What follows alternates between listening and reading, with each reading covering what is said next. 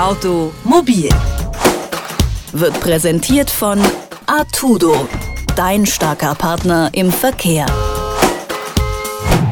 Das Herz rast und das Gefühl von Schuld überfällt einen. Wer schon mal in eine Verkehrskontrolle geraten ist, der weiß vielleicht, wovon ich spreche. Denn beim Versuch, sich richtig zu verhalten, wirkt man als Fahrer ja dann gerne mal extra verkrampft oder sogar auffällig. Dabei besteht äh, dafür eigentlich häufig gar kein Grund. Statt unsicher aufzutreten, sollten Sie lieber ein gesundes Selbstbewusstsein an den Tag legen.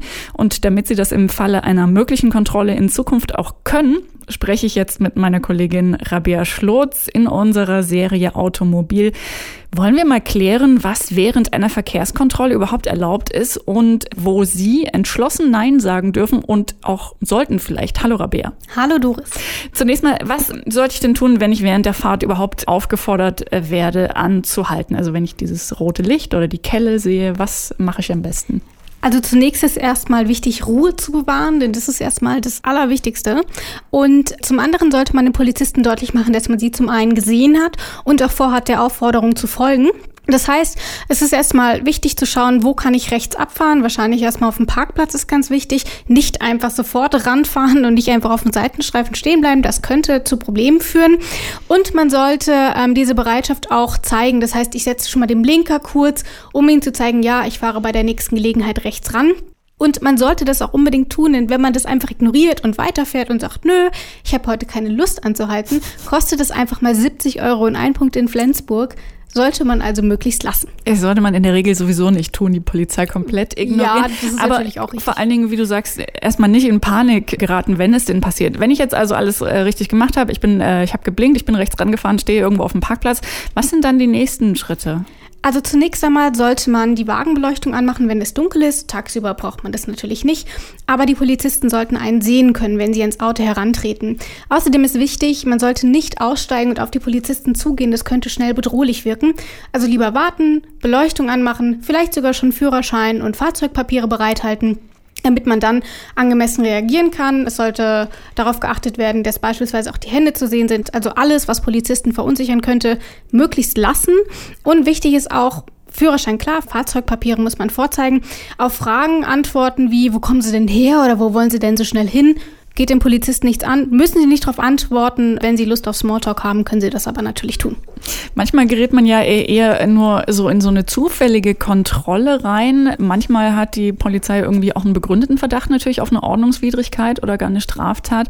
Muss ich mich während der Kontrolle dazu äußern oder ähm, mich rechtfertigen, wenn ich das Gefühl habe? Also da gilt eigentlich wie bei jedem anderen Verdacht auch oder jeder anderen zur Last gelegten Straftat, man muss dazu nichts sagen, man muss sich nicht rechtfertigen, denn auch hier ist es so, alles, was man sagt, kann gegen einen verwendet werden. Der Klassiker werden. stimmt tatsächlich, ja?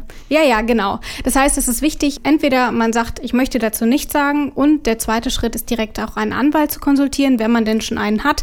Man sollte diese Forderung, einen Anwalt sprechen zu möchten, aber auch kommunizieren und nicht einfach nur schweigen und einfach sagen, nö, heute nicht und einen auf bockig machen, sondern professionell sagen, ich möchte darauf nicht antworten, ich möchte erst einen Rechtsbeistand zu Rate ziehen. Wir müssen über Alkohol am Steuer natürlich reden, äh, vermutlich ein, eines der häufigsten Delikte, wenn überhaupt. Ähm, wenn der Verdacht besteht, dass man also alkoholisiert am Steuer gesessen hat, verlangen viele Polizisten ja äh, natürlich diesen Atemkontrolltest oder möchten sehen, wie man auf einer Linie laufen kann oder ob man noch auf einer Linie äh, gerade laufen kann. Muss ich mich, sollte ich mich darauf einlassen? Das kommt ehrlich gesagt drauf an. Wenn man getrunken hat, sollte man das besser nicht tun, denn diese Atemalkoholkontrollen oder auch diese G-Kontrollen sind nicht verpflichtend. Man sollte darauf bestehen, das nicht zu machen, denn auch hier ist der Atemalkoholtest natürlich direkt nach dem Trinken erstmal etwas höher, als wenn man noch etwas wartet. Man muss sich dann aber auch bewusst sein, dass wenn man diesen Kontrolltest verweigert, häufig mit aufs Revier genommen werden kann und dort wird dann richterlich eine Blutkontrolle veranlasst. Wenn man Alkohol getrunken hat, kommt das in der Regel sowieso raus. Man kann durchaus in das Röhrchen blasen oder die Linie laufen oder was auch immer, wenn man sowieso weiß, es wird 0,0 Promille rauskommen, weil ich habe nicht getrunken. Weil wenn man dann sagt, nee, ich möchte das nicht machen, obwohl man gar nicht getrunken hat, muss man trotzdem mit aufs Revier und eine Blutprobe abgeben. Man verzögert das Ganze nur sinnlos.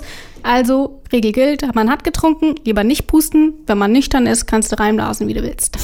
Was ist mit Bußgeldern? Also muss ich das sofort bezahlen? Und wenn ja, was mache ich, wenn ich kein Geld dabei habe? Es ist vollkommen egal, ob man Geld dabei hat oder nicht. Man muss nämlich nicht vor Ort bezahlen. In vielen Fällen ist es auch gar nicht möglich. Wenn die Strafen nämlich über 60 Euro liegen, beispielsweise weil ich eine rote Ampel überfahren habe oder deutlich zu schnell gewesen bin, wird sowieso ein Bußgeldverfahren eingeleitet und dann kriegt man den Bescheid sowieso nach Hause geschickt. Man muss nicht bar zahlen. In manchen Fällen ist das ratsam, dann ist das gleich erledigt, wenn es nur kleine Delikte sind. Ansonsten muss man sich da auch zu nichts überreden lassen. Wenn man nicht bar zahlen möchte, macht man das nicht. Wie sollte man sich am besten verhalten, wenn man in eine Verkehrskontrolle Kontrolle gerät und was dürfen Polizisten eigentlich machen alles während einer solchen Kontrolle? Darüber habe ich mit meiner Kollegin und Automobilredakteurin Rabea Schlotz gesprochen. Vielen herzlichen Dank für das Gespräch. Gerne. Automobil wird präsentiert von Artudo, dein starker Partner im Verkehr.